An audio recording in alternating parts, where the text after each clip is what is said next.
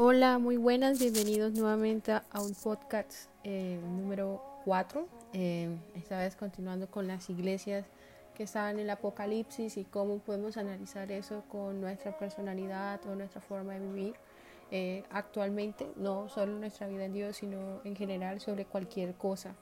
Bueno, hemos estado hablando de, de varias iglesias, como ha sido el caso de la iglesia de Esmira, eh, de la iglesia de Efesos. Eh, hoy nos correspondería hablar de la iglesia de Pérgamo. Es la tercera iglesia así en orden em, sobre las cuales se refiere el Apocalipsis. Y eh, creo que es necesario dar un contexto sobre cómo era la iglesia de Pérgamo antes de leer pues Apocalipsis 2.12. Entonces, Pérgamo era una ciudad muy religiosa habían de todos los dioses, eh, generalmente, principalmente pues, dioses romanos. Entonces, si querían salud, iban al templo de Esculapio. Si querían eh, diversión, iban al templo de Dionisio y se emborrachaban.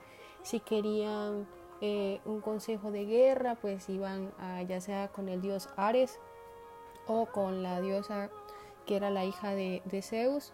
Em, si querían em, un nuevo hijo embarazo, iban hacia donde Afrodita. Y si querían pues como victorias y cosas así, pues ofrecían, eh, ¿qué será?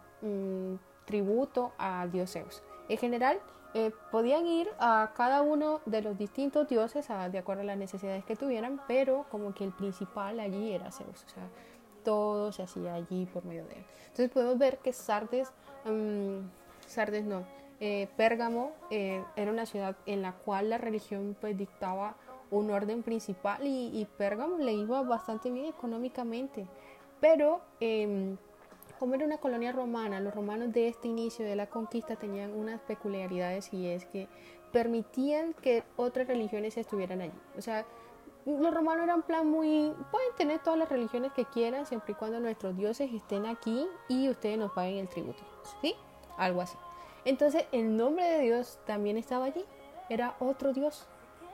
Otro Dios, pero era el Dios sin rostro. Eh, esto me voy a alejar un poquito, pues si nos alejamos, si nos vamos a otro momento en el Nuevo Testamento, no sé si algunos hayan leído que una vez Pablo iba caminando y habían distintos dioses y había un Dios sin rostro y, le, y preguntó, ¿y quién es este Dios? Y decía, este es un Dios sin rostro, pero aparentemente puede hacer de todo. Bueno, eh, vayan a ese versículo anterior, vénganse acá otra vez, Apocalipsis capítulo 2, 12, donde habla sobre la iglesia de Pérgamo. Entonces, como pueden ver, la iglesia de Pérgamo era bastante religiosa, la religión pues infundía un papel fundamental en comparación con las otras iglesias. Ahora sí, ya teniendo como este contexto sobre cómo era la población, sí, ahora vienen desde una colonización romana, que pagan impuestos a Roma, que pueden, y que Roma y ofrece e impone, pero no es una imposición así como muy obligada, sino como bien, o sea, pueden continuar con su vida, pero estos son nuestros dioses, esta es nuestra ideología y deben de pagarme esto. ¿Listo? Vayamos entonces aquí. Em, para aquellos que me preguntan, eh, la versión que ocupo para este podcast, em, estoy haciéndolo a través de nueva versión internacional. Me parece que la nueva, eh, la nueva versión internacional tiene un estudio bíblico que es las palabras están muy contextualizadas a nuestra época y es muy fácil de entender. Ahora que si algunos ya quieren ir como un poquito más, un estudio teológico un poco más formal, eh, pueden hacerlo con Reina Valera, Nueva Atracción Viviente, en fin, bueno, con lo que hay varias traducciones, con cada cual con lo que se sienta cómodo. A mí me parece que es muy chévere Nueva Versión Internacional para, para estudios muy tranquilos, ¿no? Porque igual este podcast no está tan dirigido a hacer estudios teológicos estrictos, claramente habrá una serie para eso, sino que quiero que sea algo ameno, algo disfrutable en siete minutos para que podamos entender, tal vez siete minutos y algunos minutos más. Bueno, entonces entendamos qué es Pérgamo y qué es lo que el Espíritu quiere hablarle a la iglesia de Pérgamo. Apocalipsis 2.12 escribe el ángel de la iglesia de Pérgamo. Esto dice el que tiene la aguda espada de dos filos. Sé dónde vives, allí donde Satanás tiene su trono. Sin embargo, sigues fiel a mi nombre. No renegaste de tu fe en mí, ni siquiera en los días en, en los que Antipas, mi testigo fiel, sufrió la muerte en esa ciudad donde vive Satanás. No obstante, tengo unas cuantas cosas contra ti, que toleras ahí a los que se aferran a la doctrina de Balán, el que enseñó a Balac, a poner tropiezos a los israelitas, incitándolos a comer alimentos sacrificados a los ídolos y a cometer inmoralidades sexuales. Toleras asimismo a los que sostienen la doctrina de los nicolaitas. Por tanto, arrepiéntete, de otra manera iré pronto a ti para pelear contra ellos con la espada que sale de mi boca. El que tenga oídos para oír, que oiga lo que el Espíritu dice a las iglesias. Al que salga vencedor, le daré el maná escondido y le daré también la piedrecita blanca en la que está escrito el nombre nuevo que solo conoce el que lo recibe. Amén. Entonces voy a explicar agudo, ¿no? Como que eh, creo que Pérgamo representa la sociedad actual, pero mal, o sea, me disculpo que me rían, pero creo que es eso. O sea, Pérgamo es el merito siglo XXI ahorita todas las religiones son válidas, ahorita es válido que tú seas musulmán, pero también puedes ser judío y cristiano al tiempo, que practica yoga y budismo y con vudú y, nada está mal, ¿sí?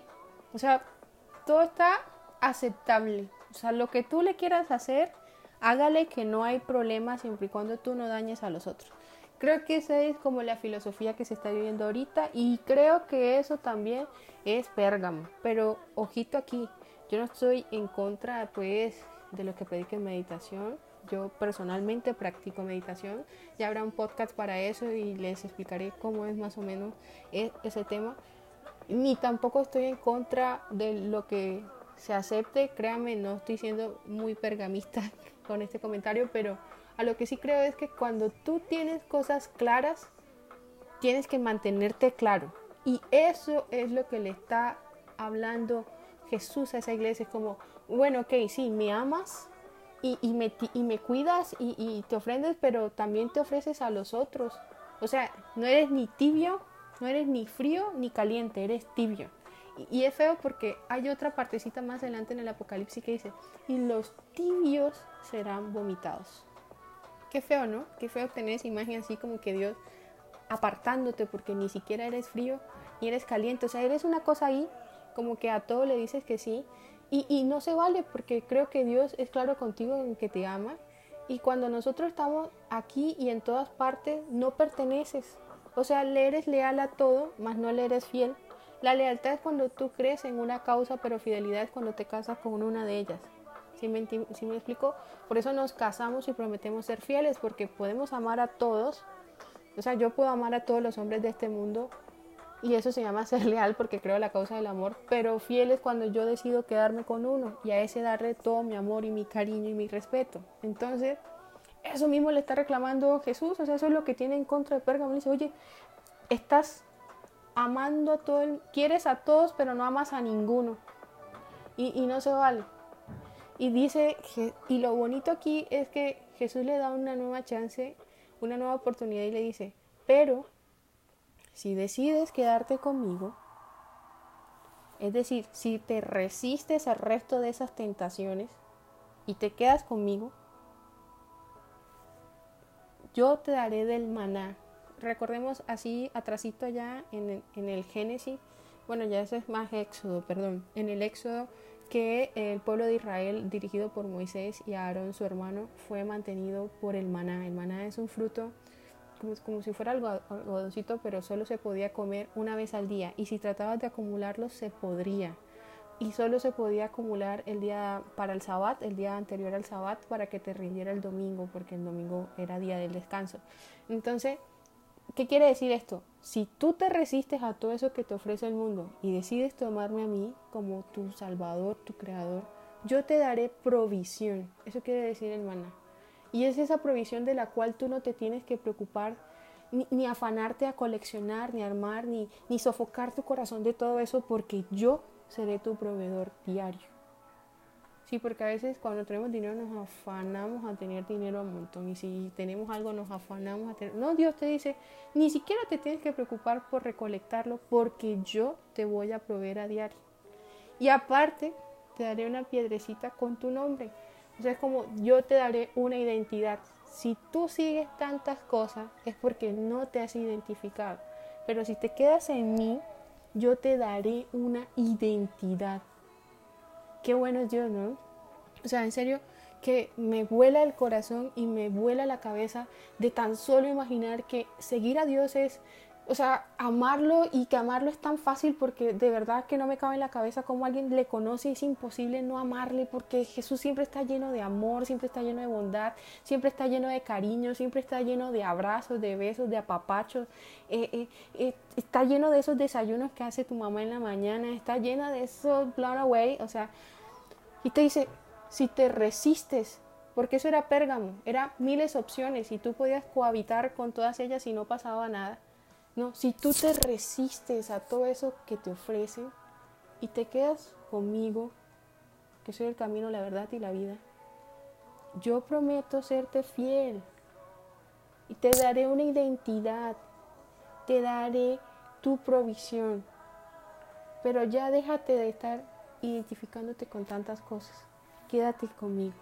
Qué chévere, ¿no? Qué chévere, qué chévere Dios, qué, qué bacán. O sea, sé que me estoy extendiendo con este podcast, no son los 7 minutos habituales, creo que llegaremos a 15 minutos, prometo no más pasarme de eso, pero qué chévere, qué chévere que, que Dios se olvide de todas esas vainas o todas esas cosas que estás haciendo aparte y, y decidas quedarte para Él. Porque miren, hoy en día es fácil comulgar con lo que sea, ¿sí?